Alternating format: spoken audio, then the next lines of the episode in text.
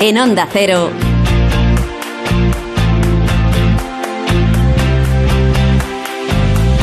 La brújula del verano.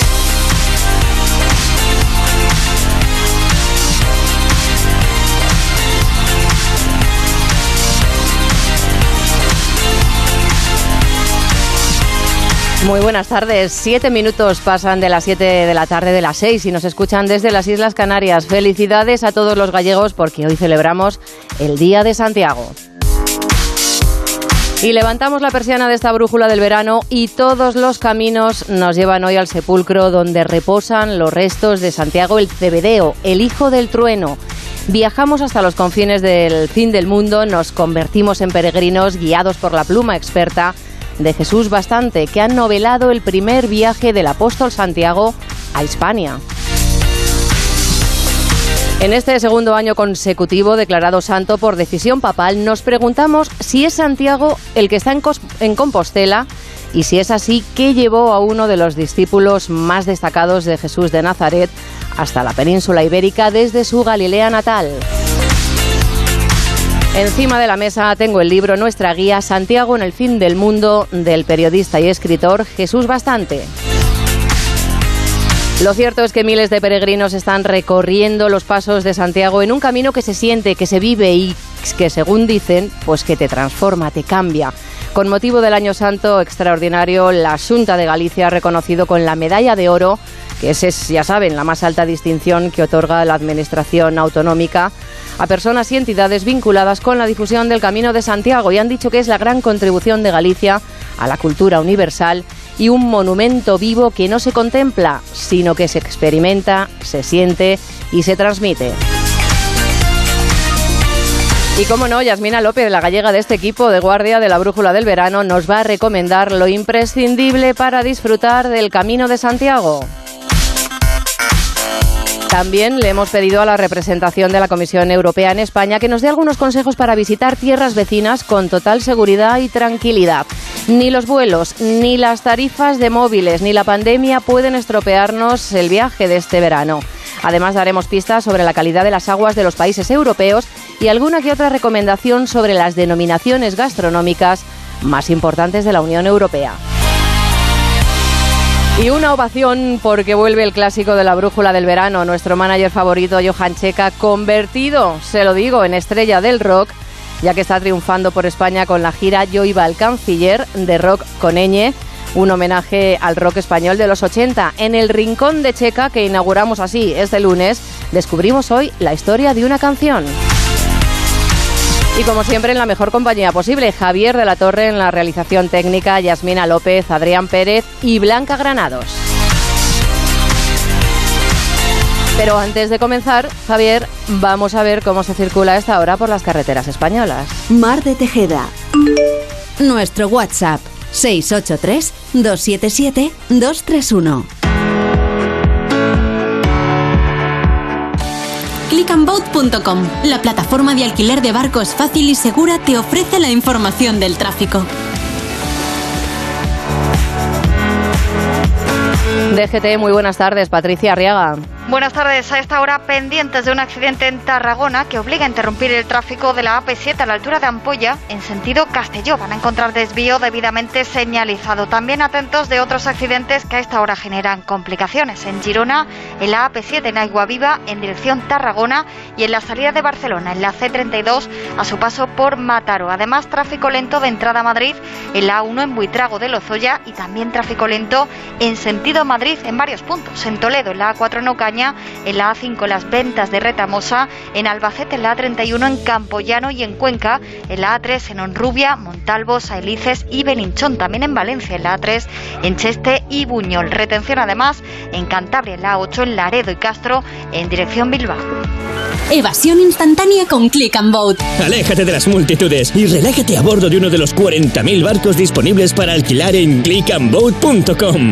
Lanchas, veleros, catamaranes. Descubre nuestras ofertas y alquila un barco en España o cualquier parte del mundo en unos clics en clickandboat.com. Pues mucha precaución si van al volante porque calor ya sabemos que, hace, porque es operación retorno, porque ahí, aparte de en Galicia, también en la Comunidad de Madrid y en otras de, la, de nuestra geografía, es eh, fiesta. Adrián Pérez, muy buenas tardes. Muy buenas tardes. ¿Qué tal el fin de semana?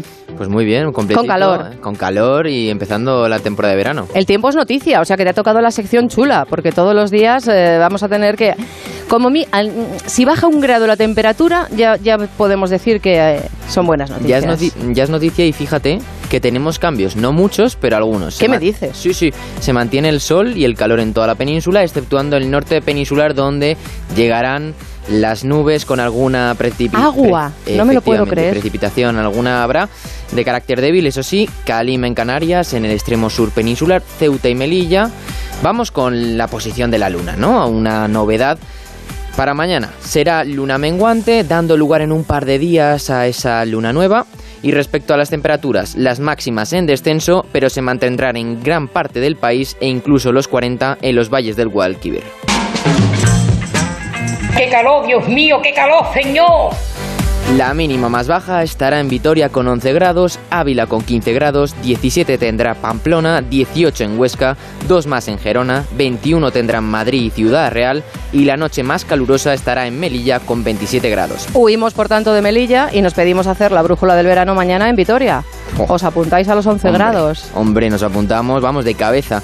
La máxima más baja se sitúa en Santander y Coruña con 23 grados. Qué fresco se está aquí. ¿eh? bueno, no está mal, no está mal. No está, no está nada mal esa temperatura en el norte, a pesar de esas nubes. 28 habrá en Burgos, 30 en Valencia, 36 en Cáceres y Málaga, uno más en Albacete, 40 habrá en Sevilla y la temperatura más alta, como este fin de semana, estará en Córdoba con 41 grados. Qué barbaridad. Bueno, y las noches como son templaditas, que no nos permiten disfrutar y tumbarnos así en nuestra cama, sino que tenemos que salir el que puede al exterior a disfrutar de las estrellas, pues mira, les digo que ya las Perseidas, las Delta Cuáridas, Vamos a empezar a verlas dentro de poco. Aquí en Madrid, mal, mal vamos.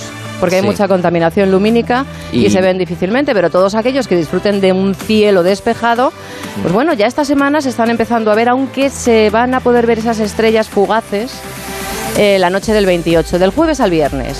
Así pues que todos mirando al cielo y al termómetro. Y mucha precaución, ¿eh? Al volante y si van con los cigarritos, vamos a hablar ahora de las colillas y el fumeque de los cigarritos, cigarritos nada de tirarlos por las, por las ventanas, ¿eh? Que eso está muy feo. Bueno, pues me dejó Javier Ruiz Tabuada, que se despidió, se ha cogido merecidas vacaciones el pasado viernes. Eh, me dejó para esta tertulia, para este debate estival, una cuestión para nuestros queridos tertulianos. Adrián Pérez, que sigue, está en este micrófono. Se incorpora Yamina López, muy buenas tardes. Yasmina López, muy buenas tardes. Y Blanca Granados. Hola, ¿qué tal? Os preguntó Javier Ruiz Taboada, ¿quién es Cipicol? Sí, efectivamente. Y, nos y efectivamente, este, este, segundo de silencio que habéis dejado es lo que se escuchó el otro día. Y dijimos, pues venga, que se escuchen algo y vamos, eh, vamos a ver qué saben. Comenzamos. Comenzón. Empezamos. Empezón. Socabramos. La Madelón. Grandes, grandes del humor, grandes del humor inteligente. Adrián, ¿qué, te ha llamado la atención? ¿Qué has investigado durante este fin de semana? Que sé de buena tinta que has estado buceando en la biografía de Tipicol, escuchándote todos los sketches, eh, viendo como aquí en esta casa, en Onda Cero, hacían el debate sobre el Estado de la Nación, participaban en el debate sobre el Estado de la Nación, decían mañana hablaremos del gobierno. Sí, no quería estar en esta situación de que me pillaras, bueno, pues eh, sin ningún tipo de información. Y resulta eh, una información curiosa eh, al preguntar a mis familiares y, claro, porque escuchan el programa y dicen, ¿cómo no lo sabías? Y yo no, no lo sabía. Y claro, y me dijeron... Ah, que tenemos oyentes, tu familia nos escucha. Nos escucha, efectivamente. Y, y me comentaron, no, claro, es que el tío de la tía de, de mi novia era Col. ¿Qué dices? Sí, sí. el tío de la tía de tu novia. Es que parece Rosana, eh, diciéndolo de los no, A ver, el tío de la tía... Sí, efectivamente. ¿Cómo el tío de la tía de tu novia? El tío de la tía, pues... Eh, ah, claro. que nos remontamos a generaciones... Nos remontamos ya antepasados, antepasados, antepasados. Claro, sí, porque típico, pues bueno son del siglo pasado. Efectivamente. A finales de los 90, pues ya... Claro, por eso nos pilla un poquito a desmano. ¿eh? Y eso es lo que te ha llamado la atención de los grandes del humor del... Eso es eh, la noticia que te puedo dar más allá de lo que has comentado y has hecho esa introducción maravillosa. Yo no Bueno. pensé que nos fueras a preguntar, ¿eh? Pensé que te ibas a olvidar. Claro, tú como te has ido a Galicia... Yo me he ido eh, a Galicia y me he olvidado. A mí me ha dado el fresco. Te ha dado el Yo fresco. agradecido, sí. Bueno, pues te voy a perdonar solo por eso. no Así he tenido que... tiempo para buscar a Típico. Pero a Blanca Granado... Sí, yo me he visto algunos sketches y he de decir que no me hacen gracia, lo siento muchísimo. Así me gusta. Prefiero mucho más a, a Miguel. Gila. Me va el- No sé si lo habéis visto, también es de, es de la misma época. Sí, sí, sí, sí, algo de la guerra, ¿no? Sí, de, oiga, que se plan, es ponga, está el enemigo, que se ponga o algo Exacto, así. tiene una sección que se ponga que es la que más me gracia me hace. Que y se ponga el Le enemigo. prefiero mucho más a él. Y esto es que no. Son rápidos de mente, eso me gusta, pero no me hace nada de gracia, la verdad. Quizá es un humor más inteligente, ¿no? Diría. La verdad es que no. No. O sea, no sé si acabas de escuchar, pero literalmente su traducción al francés era bastante obvia y básica. No sé, no sé. No seré yo la que venga aquí a ponerse en contra de la juventud que me rodea. Así que vamos con las noticias que habéis eh, elegido. Vamos a seguir fumando en la playa, Yasmina, no vamos a fumar. Aquí no fumáis ninguno. No, No. somos gente Súper sana. O sea que no tenéis además. ningún problema en ir a Barcelona, en ir a las playas y Es que yo en- igual, yo igual estoy equivocada, ¿eh? pero yo creo que en Galicia lleva prohibido ya bastante tiempo. Me quiere sonar un montón. Yo nunca veo a nadie fumando en Galicia en las playas. Pero bueno, que me voy. En Barcelona, a partir de este lunes, queda prohibido fumar en la arena de todas las playas. Van a poner, esto es curioso, a informadores ambientales. Qué bonito el título. ¿A que sí? ¿Te ¿Yo imaginas? ¿Qué eres? Yo, informador Yo ambiental. trabajo de informador ambiental. Pues ellos se van a dedicar a ir avisando a la gente de que no pueden estar fumando y demás, pero no pueden poner multas, multas de 30 euros. ¿Qué van a hacer? Pues si se reitera la norma y siguen fumando, pues van a llamar a la Guardia Urbana y serán ellos quienes sancionarán con 30 euros pues a los infractores. ¿Y cómo ha reaccionado la gente? Pues ha dicho que le da exactamente igual, que va a seguir fumando y que si les dicen que están contaminando, que es mentira porque ellos se llevan su cenicero y mientras no toque la arena, ellos pueden fumar. No sé qué os parece. Bueno, pues eh, yo como fumadora, pues la verdad es que no me parece un sitio adecuado fumar en la playa, no pasa nada. Pues no, ya nos hemos acostumbrado a, no fumar en, infinidad de sitios, pues la playa es verdad. Es que es una guarrería, porque es que al final, aunque te lleves cositas eh, para echar la ceniza, Manchas, manchas. manchas y luego el Mm. humo, pues que es molesto. No solo eso, es, es eso, el olor. O sea, yo estar en la playa tranquilamente y que te llegue el olor a tabaco, yo es algo que no puedo. Claro, y pero es que perros, eso- perros, si dejaríais estar en las playas, que también los tienen. No, Es que tampoco. Yo, yo tampoco, yo no. Hay playas especiales para perros. Sí que es cierto que Sí, tienen, cada vez menos. tienen Y un unos horario. horarios. En verano creo que ya no tienen a muchas playas acceso, entonces eh, lo tienen más restringido. Pero una cosa que me choca bastante es lo del informador medioambiental o que has comentado. O sea, al final, si solo va a avisar, Pues sí, porque imagínate, alguien que va, yo qué sé, pues es un bonito nombre de espía. Extremadura o de Andalucía, van a Galicia o de Madrid o tal, pues no tienes por qué Claro. saber que, que Barcelona, no todo el mundo Claro, está claro. pendiente de, de nosotros. Entonces te dan como un aviso y luego pues ya la Guardia Urbana es la que te pone la multa. No sé, luce un poco también como unos chivatos, ¿no? Que son los que se lo van a ir a contar a la policía. Pero bueno, tiene toda la lógica. Yo también, yo apoyo lo de que no se pueda fumar en las playas. Pues No a mí me parece muy bien. Espacios de sin humos que hay que disfrutar del mar, de esa brisa maravillosa y no del humo del tabaco. Bueno, pues dos ecologistas, esto me ha llamado la atención y espero que hayan utilizado pegamento vegano, que lo hay. Dos ecologistas blancas se pegan a la primavera de Botticelli. Pues sí, En el señal de pasado, protesta. ¿Por sí, qué sí, el pasado protestaban? viernes en la galería de Uffizi en Florencia, pues pagaron la entrada, eh, estuvieron viendo las exposiciones hasta que llegaron a la sala de Botticelli Sí. y entonces pegaron una, una pancarta enorme que decía última generación, no al gas, no al carbón. Y cogieron dos y se pegaron las manos, a- gracias a Dios, al cristal que instalaron hace unos años, porque si no, madre mía, el desastre que hubiesen armado. Y se quedaron ahí hasta que fueron expulsados y nada, multa por delito de interrupción pública, resistencia a un funcionario público, manifestación no autorizada y destrozo de bienes. Yo no sé cuánto tendrán que pagar, pero no sé si les ha salido rentable esta pequeña Y no al gas, no al carbón, eh, eh, ponía abajo así como un, un asterisco y al- alguna alternativa. No, Para este invierno, por ejemplo, ¿no? Que al Yo gas y creo al que era una llamada de atención y a ver si... ¿Y el pegamento lo has investigado vegano o no era vegano? Porque es que te Eso digo no- una cosa, no me lo el, comentaban, el pero- loctite este tan fuerte lo pegas aunque sea un cristal y no dañes el lienzo, pero pero luego cuesta mucho quitarlo. Y es súper contaminante además. Pero yo pregunto si ese cuadro por algo.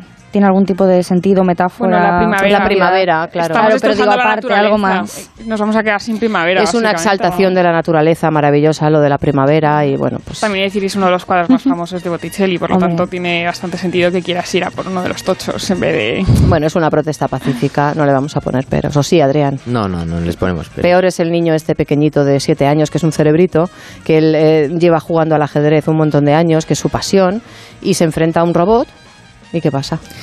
Pues que metió la mano donde no debía y pues se quedó sin dedos. Le rompieron el dedo.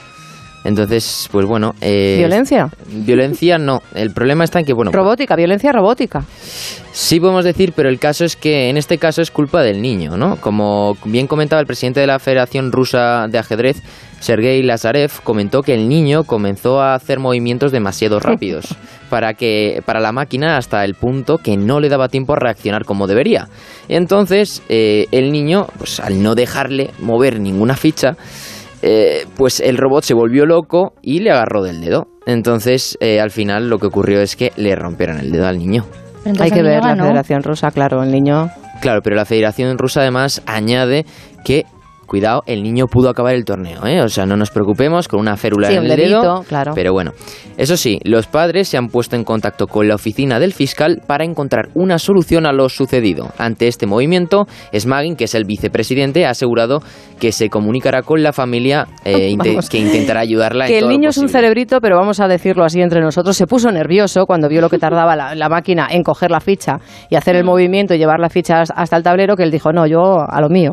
Un prodigio con prisas. Un prodigio con prisas. Pero, ¿y los padres que pretenden? ¿Que apaguen ese robot o cómo va la cosa? Claro, es- Hombre, entras en un debate los padres, eh, ya que mm, se prestan a, a pasear al niño ante, ante robots y, y por el mundo jugando al ajedrez, pues por lo menos que no leyera la máquina. Es que es la primera vez que ocurre en la historia, entonces es algo que no se había visto y que, bueno, pues que tú metas a tu hijo Si de es que 7 desde años. Kasparov ya nadie. ¿eh? Claro.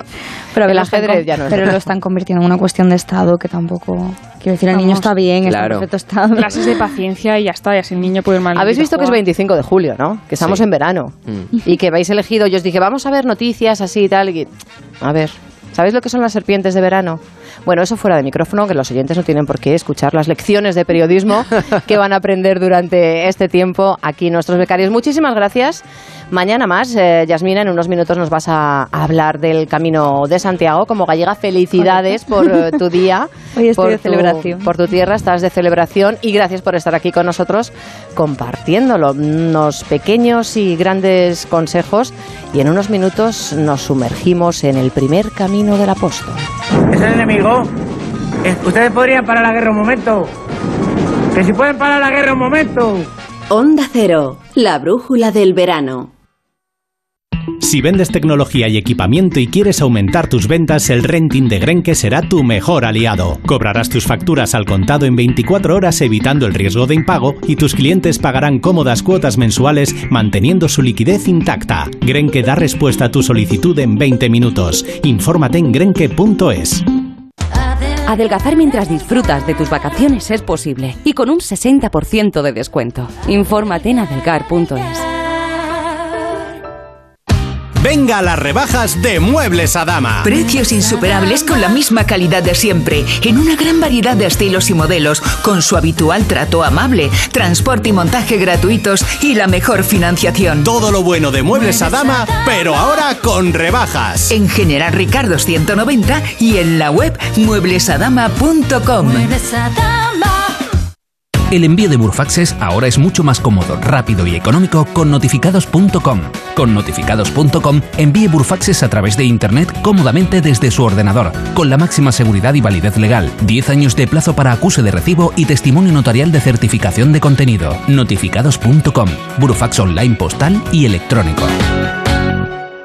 Si es que ya lo digo yo siempre, dúchate que sale económico, pero eso sí, hazlo en un plato de ducha de Duchamanía. Hazme caso, ¿no ves que una bañera tiene más peligro que meter los dedos en un enchufe? Y mira que son bonitos los platos de ducha de Duchamanía. Oye, con suelo antideslizante, sus mamparas, para entrar a vivir, pues eso, dúchate que sale económico y llama a Duchamanía, que no me enteré yo que no lo haces. En Madrid, Paseo del Molino 6, 91 468 4907 y duchamanía.com. Eneas.es. Grupos Eneas compra casas para reformar al mejor precio. Llame al 91 639 0347 o escriba a info arroba gruposeneas.com. Onda Cero, Madrid.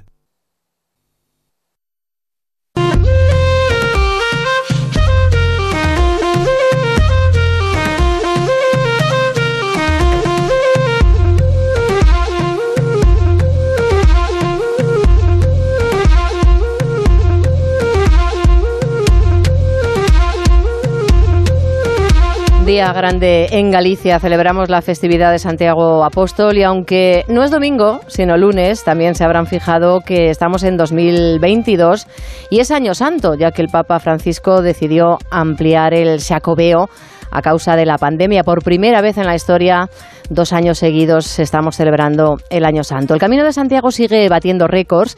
Ayer domingo 24 de julio y en vísperas de la celebración de este día, del Día del Apóstol, ha llegado a Santiago de Compostela el peregrino número 200.000. Es la primera vez en la historia que se alcanza esta cifra antes de que se celebre el Día de Galicia. De hecho, la Oficina de Atención al Peregrino nunca había sellado 200.000 compostelas antes del mes de agosto. Y tengo aquí encima de la mesa uno de esos libros para disfrutar bajo la sombra de una sobreira, ya saben, un alcornoque, si tienen la suerte de encontrarse en tierras gallegas y si no, pues debajo de un chopo, de un tejo, de un castaño. Y una simple sombrilla nos vale por el calor que hace en cualquier eh, rincón. Nos disponemos, tomen nota, a revivir el primer viaje de Santiago el Cebedeo el hijo del trueno, el hermano de Juan y discípulo de Jesús. Jesús Bastante ha novelado la vida del hombre cuya tumba en Compostela ha configurado la mayor peregrinación de la historia de la humanidad. Jesús, muy buenas tardes. Buenas tardes, ¿cómo estáis? Bueno, pues estupendamente. Un placer este fin de semana, a pesar de los calores, eh, disfrutar leyendo de Santiago en el fin del mundo, el primer camino del, del apóstol. Eh, eres escritor, periodista, te podemos leer en Religión Digital, donde eres redactor jefe. Y bueno, pues la pregunta del millón, ¿es Santiago quien está en Compostela o fue Pablo? Porque los restos eh, hace mucho que no se muestran y que sepamos no se han sometido a pruebas de carbono 14, aunque la Iglesia reconoce haber realizado investigaciones. Pues sí, reconoce haber realizado investigaciones y corrió el rumor en, en anteriores jacobeos, en el año 90 y 94 sí que se hicieron esas pruebas, pero que jamás se supieron los resultados. En, Santiago de Compostela, la iglesia compostelana no tiene ninguna duda de que están los huesos de Santiago, de Atanasio y de, y de Teodoro, sus dos discípulos. Pero es cierto que es muy complicado de, afirmar de afirmar esto sin una, sin una prueba que lo respalde y sin pruebas históricas. A la hora de, escribir esta novela me he encontrado con un vacío histórico muy importante que hemos intentado llenar como se suelen llenar las novelas, con, mucha investigación de leyendas, tradiciones orales, que, también son muy importantes. Me atrevo a decir que casi son más importantes para la fe que muchas otras demostraciones en papel. Bueno, voy a recoger las palabras que aparecen en tu libro de Nieves con Costrina, maravillosa compañera, que el mejor Santiago es el Santiago inventado. Por eso se agradece a Jesús bastante que nos regale esta entretenida novela y deje claro que el camino es producto de su imaginación y que los hechos no son hechos, son ficción. Aquí funciona aquello de que eh, el apóstol Santiago, si no existiera, habría que, inventarlo. sí, sí, sí, Bueno, tu novela... Sí, sí, dime Jesús. Sí, en la novela hay, hay dos novedades. Una es que nunca se había novelado, que es curioso. Nunca es curioso, sí, sí, sí. Nada sobre la vida del, del, que es patrón de España y, y, que es uno de los personajes más venerados y todas, prácticamente todos los pueblos de nuestro país tienen una iglesia bajo la vocación de, Santiago. Sin embargo, no se ha escrito nada sobre Santiago en, en vida en España, que es lo que supuestamente eh, configura que alguien pudiera venir a ser enterrado después aquí al fin del mundo y sus restos reposar. Y la segunda novedad es que el autor le, le pidió a una maravillosa compañera, mejor divulgadora que yo, donde va a parar, que, me destrozara la tesis.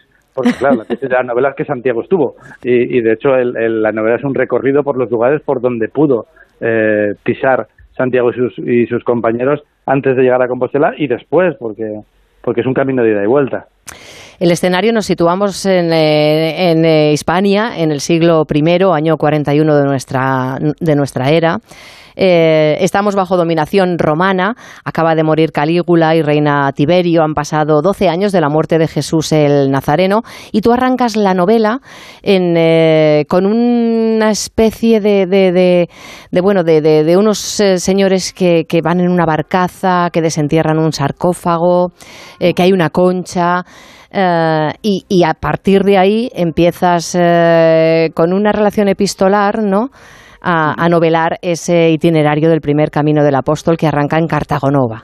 Lo que hay que decir es que, casi todos los personajes que salen en la novela son, son personajes que existieron o que la tradición nos los sitúa donde, donde los colocamos y que, y que el camino de, que hace Santiago, el primer camino de Santiago, es un camino que, que se podía hacer en el siglo I por las vías por las vías romanas de la época y es un camino que, que es eh, verdaderamente plausible. ¿Qué sucede? Pues que eh, estamos al comienzo vamos dando pistas sobre lo que puede suceder. Esta es una novela en la que todo el mundo sabe cómo termina. Santiago es el primer apóstol eh, muerto y la tradición le sitúa enterrado en, enterrado en Compostela después de morir en Jerusalén. El primer capítulo es una pista de lo que, de lo que puede suceder después. Damos algunos nombres de, algunos de los protagonistas que van cambiando también la vida del, del apóstol, porque ese es otro de los, de los grandes personajes de la, de la novela, el propio camino y la gente con la que se va encontrando eh, Santiago en el camino que van cambiando su ruta y su, y su forma de entender la vida. No olvidemos que es un que es un judío que viene sin saber latín, sin conocer el, el idioma. Imaginad hace 21 siglos caminar, hacerse miles de kilómetros a la deriva, eh, siendo perseguido además, en busca de un sueño, que es el de llevar el mensaje de su, de su, de su Señor, del Hijo de Dios, hasta el fin del mundo. recordemos que el Finisterre era el lugar donde, donde se pensaba que se acababa la Tierra y aparecían los monstruos y, y todo terminaba, que la Tierra era plana entonces. Sí, es verdad, es verdad. Entonces, por en la novela el lector se va a encontrar, aparte de esa maravillosa historia novelada, eh, ese viaje eh, desde Cartagonova, pasando por Granada, Málaga, Cádiz, Sevilla, eh, lo que conocemos la Vía de la Plata, Mérida, Cáceres, Lusitania, hasta Braga, Galicia y Finisterre, ¿no? ¿Pudo haber estado enterrado Santiago en Mérida, por ejemplo, que es una de las paradas de este camino? Pues en realidad sí, en realidad hay unos estudios que que muestran una, una piedra en la que fue la, Basílica Visigótica de, de Mérida, que, datan el, el, enterramiento del apóstol Santiago en el siglo VI-VII. Antes de. Recordemos que se encuentra la, los restos supuestos de Santiago se, se hallan en el año 818. Eh, la otra, otro mito habla de que los restos pudieron ser trasladados hacia el norte cuando la, la invasión árabe pues fue ganando terreno y todas las reliquias se fueron llevando hacia, hacia el norte, hacia Galicia y hacia Asturias, que fueron los territorios que prácticamente no fueron conquistados. Brujas, eh, magos, mercenarios, asesinos, nos describes muy bien la época. Hasta la Virgen María, ¿no? Aparece en este, en este primer, eh, en este primer viaje del, del apóstol. Sí, es, muy curioso porque todos conocemos eh, la tradición de la Virgen del Pilar. la tradición de la Virgen del Pilar es María en vida, porque María estaba viva y coleando en Jerusalén, que se aparece a Santiago en, Zaragoza con Santiago de, vuelta. Por eso el, camino que yo, que yo hago es plausible porque Zaragoza es un lugar de retorno de, Santiago. Ahora hacemos el camino francés, el camino de, de, Occidente, de Oriente a Occidente, y sin embargo Santiago fue hasta Compostela, pero después regresó y regresó por Zaragoza y por, y por Tarraco. Em, y la Virgen se aparece en, hasta en tres ocasiones, nos cuentan las, las leyendas. Una en Granada, otra en, el Pilar de Zaragoza, que es la que más se conoce, y otra en Musía, donde se puede visitar la, la famosa balsa de piedra de, de Santiago. La, la, Virgen tiene una presencia importante en la, en la novena, en la novela como, como Madre de Jesús y también como paradigma de, del papel de la mujer en, en la sociedad de la época y en la Iglesia de hoy, eh, de cómo veía la iglesia de hoy eh, con los ojos con los que se veían las mujeres en aquella en aquella época. Aparece María y aparece otro personaje que yo creo que es fundamental, que es Samara. Salomé, Samara, tiene, tiene varios nombres. La Seconia es un personaje muy, muy, muy intenso y muy interesante. Yo creo que es de lo mejorcito de la novela. A las mujeres precisamente dedicas tú esta, esta novela, eh, putas y brujas, vírgenes obedientes y sumisas, eternamente orilladas en nombre de Dios. Esta novela conscientemente no remedia este mal, más aún lo muestra como se ha percibido lamentablemente a lo largo de una historia escrita pensada y recordada por los hombres. Como miembro de ese clan, vayan mis disculpas.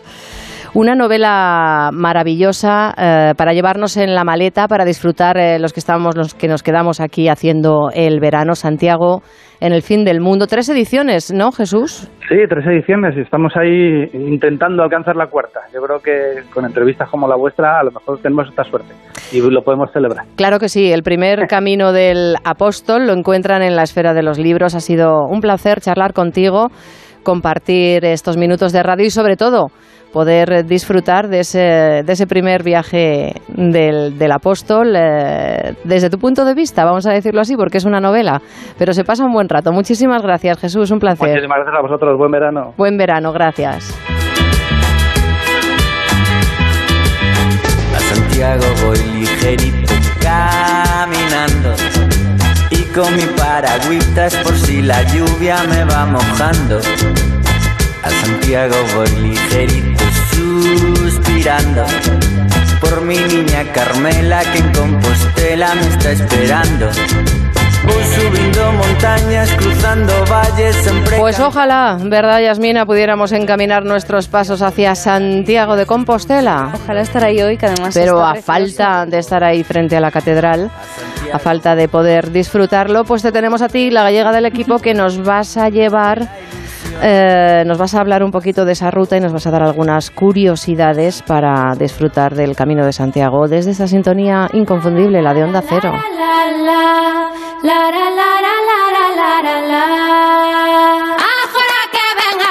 Ven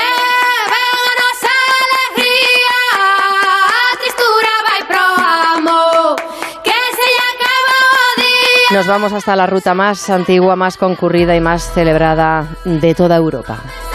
Más de 1.500 kilómetros que llevan al sepulcro del apóstol Santiago a través de un camino en el que las vivencias personales se convierten en las principales protagonistas. Flechas amarillas, conchas de vieira, albergues y, por encima de todo, historias de vida. Fueron cinco días, hicimos desde Urense hasta Santiago de Compostela. Empecé en Sarria, luego lo hice por segunda vez empezando en Astorga, una tercera vez empezando en Carrión de los Condes y este año tengo la intención de hacerlo desde Burgos. Son muchas las veces que lo he hecho en bicicleta, tanto desde Tui como desde Ocebreiro. La etapa de la prolongación del Camino de Santiago que iría desde la Catedral de Santiago de Compostela hasta Finisterre. Tantas opciones de ruta como personas dispuestas a realizarlo. Pero ¿sabemos realmente qué es el Camino de Santiago? Un viaje en compañía, un viaje con la naturaleza, un viaje observando, sintiendo, compartiendo. Una gran experiencia que seguramente vamos a repetir. Como decían, observando, sintiendo y compartiendo. Así experimentan el camino algunas de las personas que se animan a realizarlo. Y son muchos, además, los motivos que pueden llevar a tomar la decisión de coger la mochila y dar el paso. Me sentía perdido, tenía una semana de vacaciones, no sabía si dejar la uni, si seguir, si no seguir. Me cogí una mochila, me fui una semana por ahí yo solo, a hacer el Camino de Santiago en que no había nadie. Y la verdad es que súper bien, me gustó mucho, me llevé una libreta, iba apuntando mis pensamientos o cosas que no me gustaban de mí, cosas que quería mejorar. Tenías mucho tiempo para pensar en ti y reflexionar.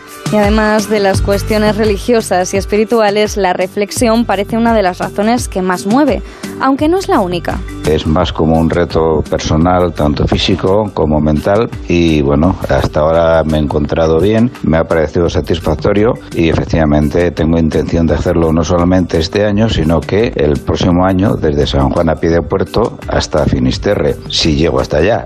Y precisamente Finisterre es uno de esos puntos del camino que emocionan a casi todo aquel que lo visita. Fue algo tan, tan, tan sumamente bello e impresionante. El momento de ver el atardecer que se sumerge en el mar cuando llegas a Finisterra aún se me sigue viniendo a la cabeza cada vez que recuerdo ese momento. Una experiencia muy, muy, muy bonita y muy recomendable. Muy recomendable, indescriptible, muchos adjetivos y mucho sentimiento detrás de cada uno de ellos. ¿Repetirían? Sí, pero en determinados casos también con alguna condición.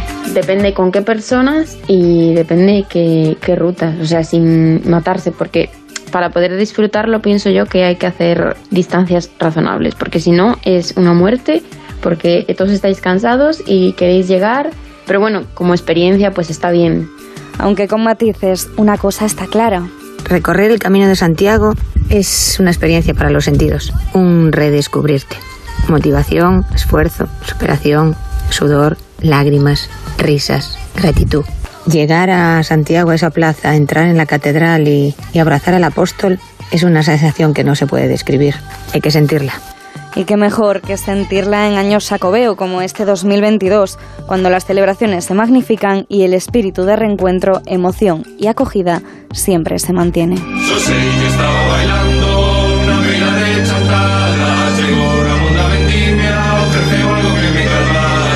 Una de mis asignaturas pendientes, tú, Yasmina, has hecho No he hecho el alguna vez el camino. ¿Y No lo he conoces a muchos gallegos que hayan hecho el camino? Porque Muchos. es curioso, muchos. Muchos, sí. muchos, sí. Además, yo he estado estudiando cuatro años en Santiago y siempre decías que voy a hacer el camino y voy a volver al sitio en el que he estado estudiando, pero apetece, te, algo te llama, no sé. Algo te llama, sí, debe ser todo el mundo que lo ha hecho mm, siente como una experiencia. Lo que pasa que, que yo creo que hay que ir muy preparado, ¿no? Sí, sí, planificarlo además con mucha antelación, saber desde dónde salir. Y tomárselo con tranquilidad. Me ha gustado mucho una de las, eh, de las eh, entrevistadas que decía, bueno, a ver, con matices porque hay que ponerse eh, etapas y hay que ponerse metas asequibles y factibles, porque si no se puede convertir en un auténtico calvario. Además, ella fue una sufridora porque esa parte no la puse, pero una de sus amigas se hizo un esguince en el camino y siguieron Ay, haciendo calla, el camino calla, igualmente. calla. No me hables de cosas, de cosas de patas chulas, que ya he tenido yo bastante con la mía. Pues muchísimas gracias. A ti. Y te reitero, felicitaciones a todos los gallegos, a todos tus eh, foráneos. Muchísimas gracias, Yasmina. A ti. A mí qué más me da esta gente,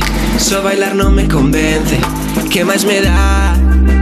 ¿Qué más me da? En Onda Cero, la brújula del verano. Mar de Tejeda. También en verano, Carlos Tartiere te ofrece la mejor cocina asturiana. Arroz con bogavante, pescados, cabrales y mucha sidra. Ven a disfrutar de la carta de verano de Carlos Tartiere. Estrena tus vacaciones con tu nuevo coche en Ocasión Plus. Más de 5.000 coches disponibles con descuentos de hasta 6.000 euros y solo hasta fin de mes. No te quedes sin el tuyo. Las mejores oportunidades vuelan. Ocasión Plus. 13 centros en Madrid. Nuevas aperturas en Arganda y Villalba. Localiza tu centro más cercano en ocasiónplus.com. Abiertos sábados y domingos.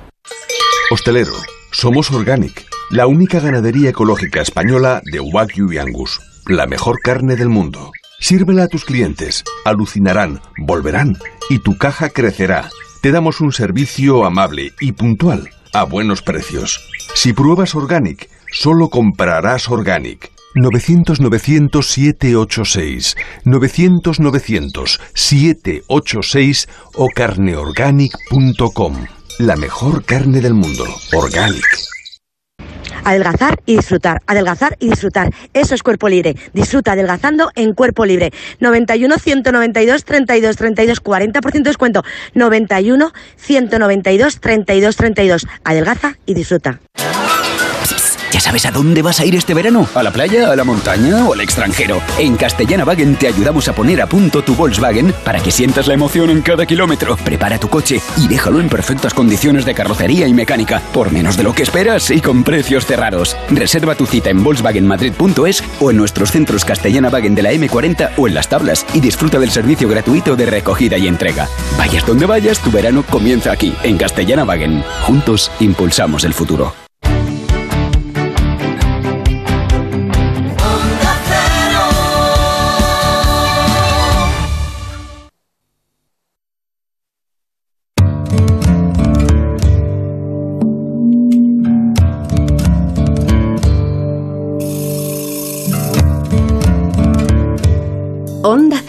La brújula del verano.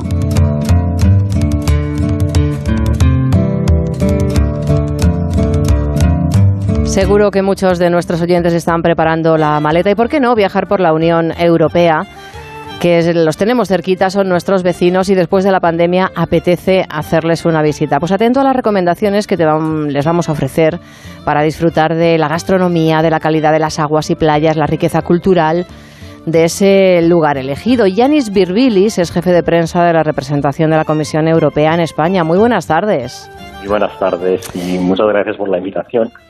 Bueno, es que es muy importante eh, viajar por Europa porque uno tiene eh, la idea, no sé si acertada o equivocada, ahora nos lo dirás, Yanis, de que, bueno, pues ir por Europa con, ah, con eso de que no necesitamos ni pasaporte ni nada y al- mm, muchas veces no nos tomamos la molestia de informarnos eh, de ese país donde vamos a viajar, pues de algunas cosas básicas como su gastronomía, como qué lugares y, y si tienen muchas eh, banderas, sus ríos, sus playas y sobre todo eh, nos olvidamos de que tenemos derechos como pasajeros, ¿no? ¿Cuáles son las recomendaciones que habéis hecho para que disfrutemos de un verano, por fin sin restricciones, eh, por la Unión Europea? Sí, bueno, tal como es el caso con el Camino de Santiago, también eh, viajando en Europa hay que prepararlo, ¿no? Hay muchas cosas que podemos hacer antes de viajar y durante nuestro viaje no hay que olvidar que viajar por Europa significa ir a otro país, aunque esté ese Ujú. país dentro de, de la Unión Europea, pero sigue siendo otro país y hay muchas cosas que podemos hacer para prepararnos. Y efectivamente es muy importante recordar los derechos que tenemos como pasajeros. Eh, tenemos, creo, mucha suerte de estar en una Unión Europea donde nuestros derechos eh, son, son muy, eh, muy válidos. El conjunto de normas que tenemos son entre las más estrictas de todo el mundo y es muy importante conocer nuestro, nuestros derechos. Por ejemplo, si tenemos un vuelo y se cancela, tenemos derecho a elegir entre un bono, un reembolso, si hay también eh, un retraso que es muy largo de nuestro avión, tenemos derecho a una indemnización y lo mismo pasa también eh, con otros modos de transporte, con el tren o con el barco. Y creo que es muy útil eh, mencionar una herramienta que tenemos a nivel europeo. Es una página web que se llama Derechos como pasajero. Es una herramienta interactiva. Podemos entrar para ver exactamente eh, cuál es nuestro derecho en cualquier escenario, como por ejemplo en el caso de cancelación, de un vuelo, de retraso. Creo que es muy útil. También es importante recordar a todos nuestros oyentes que, que viajamos por Europa, pero que vamos a otro país, que tenemos que solicitar la tarjeta sanitaria europea en- en- aquí en nuestro país. Y, y algo importante, que el 112 podemos marcarlo desde cualquier país de Europa si tenemos algún problema. Sí, es algo muy útil la, esta tarjeta sanitaria. Garantiza que el viajero tenga exactamente la misma asistencia sanitaria que los nacionales del país donde viaja y encima se puede pedir muy fácilmente de nuestro organismo de, de seguro, se emite muy rápidamente y nos ayuda mucho la vida a la hora de quizás tener un problema ah, sanitario al país que visitamos. Y el 112 también es muy importante saber que en caso de emergencia podemos llamarlo eh, de nuestro móvil o de un fijo para contactar los servicios de emergencia del país que, viajamos. Es muy, muy útil saberlo. Ojalá que no sea necesario, pero eh, es importante conocer. Y algo que me ha llamado mucho, mucho la atención, Yanis, que tenemos eh, muchos derechos como europeos, pero también yo creo deberes, ¿no? Respetar el medio ambiente eh, del lugar al que vamos. Sí, creo que eh, lo vemos últimamente con todo lo que está pasando con los incendios forestales que tienen un efecto devastador en muchos países de la Unión Europea, sobre todo, ah, sobre todo de, los países de- del sur. Es muy importante proteger el, el medio ambiente. Si visitamos un bosque, de no, ah, de no eh, intentar hacer un fuego. Y a nivel europeo hay que mencionar también que tenemos muchas herramientas para ayudar a los otros países que tienen problemas con estos incendios. Por ejemplo, puedo mencionar el programa Rescue. Es una reserva europea de recursos que permite asistir a otros países en caso de, de emergencias. Ya España ha ayudado a Portugal hace unas semanas con los incendios muy, muy importantes, muy graves que este país ha sufrido. Acabamos de superar una pandemia, Yanis. Eh, la viruela del mono, ¿alguna recomendación desde eh, la representación en España de la Comisión Europea? Bueno, efectivamente, con respecto a la pandemia de la COVID, vemos que bueno estamos fuera, podemos decir, de la, eh, de- del periodo muy grave de esta pandemia. Sin embargo, eh, sigue el aumento de los contagios en, Europa. Bueno, la recomendación es a toda la gente de, de vacunarse si no lo han hecho, de hacer la dosis de el esfuerzo. Y con respecto a la viruela de mono, eh, bueno, vemos que los casos están subiendo también a nivel europeo. Estamos autorizando vacunas, eh, ya un- unas vacunas se han otorgado, se han enviado a muchos países, incluso a España. Y bueno, yo creo que hay que usar nuestro sentido común también a la hora de viajar informarse. Y ahí estáis vosotros para ofrecer toda esa información a los viajeros. Yanis Birbilis, jefe de prensa de la representación de la Comisión Europea en España, muchísimas gracias. Un placer, muchas gracias y felices vacaciones a todos. Gracias.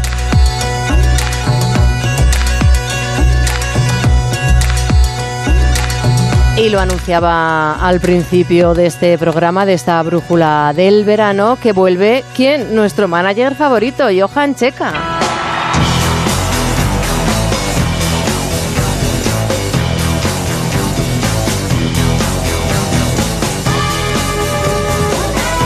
En una maravillosa tarde de reencuentros, de volver a casa, es un placer compartir unos minutos de esta brújula del verano con nuestro manager favorito, con Johan Checa. Muy buenas tardes. Buenas tardes, jefa, ¿qué tal? Bueno, Un triunfando, triunfando te encuentro por toda España con esa gira de rock con Eñe. Yo iba al Canciller, un proyecto homenaje al rock de los 80, que nació, fíjate, leía yo esta tarde, eh, Johan, eh, de la mano de Juanjo Melero y, y- y la tuya en abril de 2020, en plena pandemia. Y fíjate lo que ha llovido y, y- y estáis, vamos, habéis estado, eh, os habéis recorrido por toda España y os queda un mes de agosto cargado de, de- de bolos. Sí, sí, sí, la verdad es que los sueños son así, ¿no? Llegan cuando, cuando no te lo esperas, cuando estás tumbado en una cama confinado sin poder salir de casa y hablando con, con Juanjo, que pues una conversación de, de dos amigos aburridos. Y dijimos, joder, pues vamos a poner en marcha, ¿por qué no hacemos un concierto? Va a ser un concierto. Hacemos un concierto y juntamos a gente, compañeros nuestros de asfalto, de topo, de Barney, Y eso hicimos y fíjate, el concierto se convirtió en un grupo, que es la Eñe, ya le llamamos la Eñe, ya lo Directamente.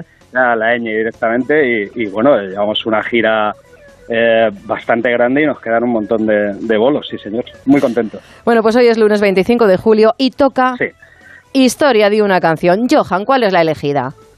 Pues bueno, hemos elegido una canción con ñ para empezar, para empezar eh, la sección de Historia una canción. Y es una canción maravillosa que, que escribieron en el año 78, en 1978, los Topo, que se llama Vallecas 1996.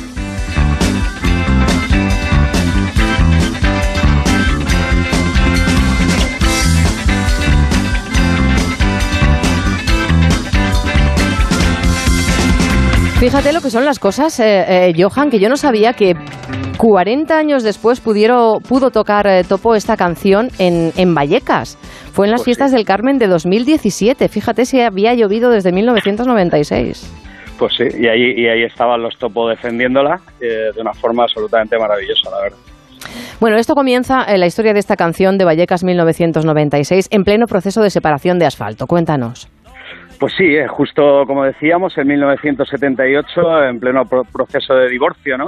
Un divorcio que yo siempre lo digo, fue muy doloroso para ellos, obviamente, ¿no? Porque Asfalto había sacado ese maravilloso disco eh, homónimo eh, llamado Asfalto, también en el 78, y, y justo cuando estaban en la promoción de ese disco, pues hubo esta escisión en la que José Luis Jiménez y Lele Laina se fueron de Asfalto, montaron Topo, y para los fans fue una maravilla porque si teníamos un grupo que nos emocionaba, que era Asfalto, pues de repente teníamos dos. Teníamos a papá y a mamá. O sea que, que muy bien. La verdad que para los fans fue maravilloso y, ellos empezaron a escribir ese fantástico disco de Topo y en él pues metieron esta canción que luego se ha convertido en una leyenda.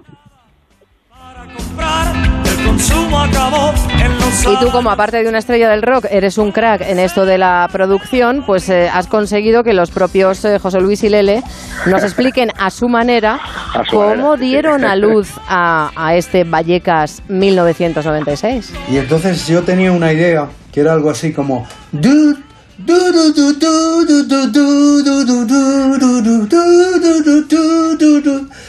Algo así.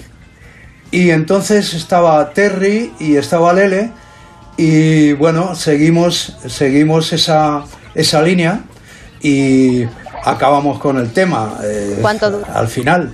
En Vallecas estábamos ensayando en, en, en Vallecas, eh, con lo cual yo tenía una idea de hacer un, un tema a partir de 1984 de George Orwell y bueno pues seguimos seguimos la seguimos la idea y entonces yo empecé a partir de ahí eh, eh, que se el, eh, el actor principal es el gran hermano, pero bueno, en la canción de Vallecas no aparece, pero aparece la televisión, que funciona siempre y nos está, en fin, nos, nos tiene controlados y algo así.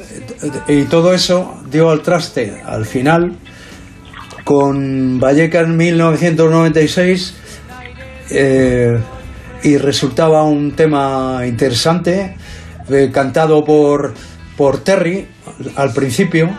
Eh, yo cantaba la segunda parte, en fin, resultó un, un buen tema, nos encantó. Y bueno, esa es la historia. No sé si eh, Lele podría añadir algo más. No, es, parecido lo, lo que recuerdo también, no sé. Eh, recuerdo un poco eh, lo que la parte rítmica, sobre todo, ¿no? Eh, con, con la guitarra. Ah. Recuerdo aquellos primeros acordes, Sí. el- el- el- la, la parte Muy. Doobie Brothers. Claro, Muy sí, Doobie Brothers, rollo, eh, por ahí. Y no, bueno, ya lo has explicado tú.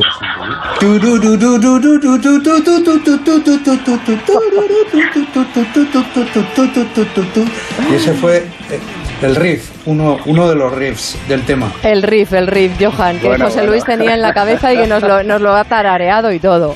Bueno, fíjate, fíjate cómo esto le quita mucho mito al tema de cómo componen los artistas Claro. canciones que luego que luego son la banda sonora de nuestra vida, ¿no? El tío tenía en la cabeza aquella aquella historia de 1984 y aquel riff en la cabeza que era turururururururu, y así nace la canción, o sea, nada de estar rodeados ahí de un piano, partituras, no, no, que va.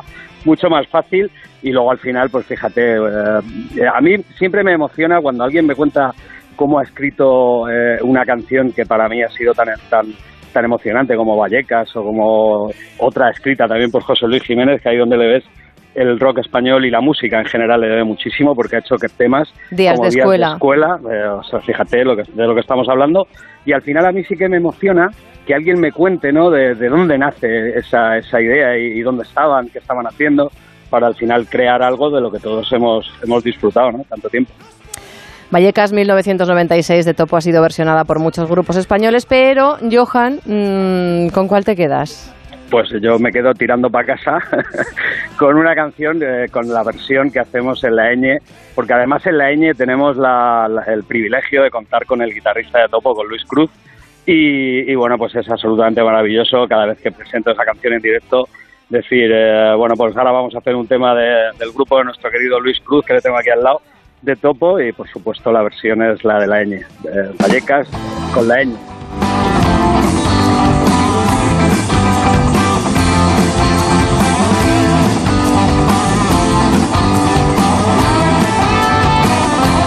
Pues se nos ha pasado la tarde volando esta hora, Johan Checa, mañana más. Mañana más, por supuesto, y con muchas ganas después de un año. Bienvenido, bien hallado, encantada de volver a saludarte en esta Muy bien. sintonía en la de Onda Cero. Y nada, pues eh, a seguir triunfando, nos lo irás contando, estaremos, compartiremos gira, compartiremos la ñ contigo durante Eso es. lo que queda de julio y durante todo este mes de agosto. ¿Mañana qué nos traes? Pues mañana os traigo una sección nueva para los martes que la vamos a llamar Origen y cuenta pues el origen de las leyendas de- del rock. Y mañana ya os enteraréis de con quién vamos a empezar. Ah, sorpresa. Hasta Claro. mañana, Johan. Un beso, chao, hasta luego. Menos de dos minutos para que den las 8, las 7 en Canarias y llegue José Miguel Azpiroz al frente de la brújula. Pero antes, eh, vamos a ver cómo se circula a esta hora por las carreteras, porque es fiesta en muchas comunidades, además de en Galicia, en Madrid también, por ejemplo. Patricia Arriaga, cuéntanos qué nos vamos a encontrar. Buenas tardes. Momento complicado por varios accidentes. En la entrada a Madrid, en la A1 en Buitrago de Lozoya, en Tarragona, en la AP7 a su paso por Ampolla, en sentido Castelló, también en la salida de Barcelona, en la C32 en Mataró y uno más en Cuenca, en la A3 en Cervera del Llano, en sentido Madrid. Además, hasta ahora tráfico lento en dirección a Madrid en varios puntos. En Toledo, en la A5, las ventas de Retamosa, en Albacete, en la A31, en Cuenca, en la A3, en Montalvo y Saelices, también en Ciudad Real, en la A4, en Santa Cruz de Mudela y en Valencia, en la A3, en Chester. Precaución además a esta hora por un incendio, varios incendios que obligan a interrumpir el tráfico en 10 carreteras secundarias, tres en Burgos, otras tres en Ciudad Real, dos en Tenerife, una en Guadalajara y una en Navarra.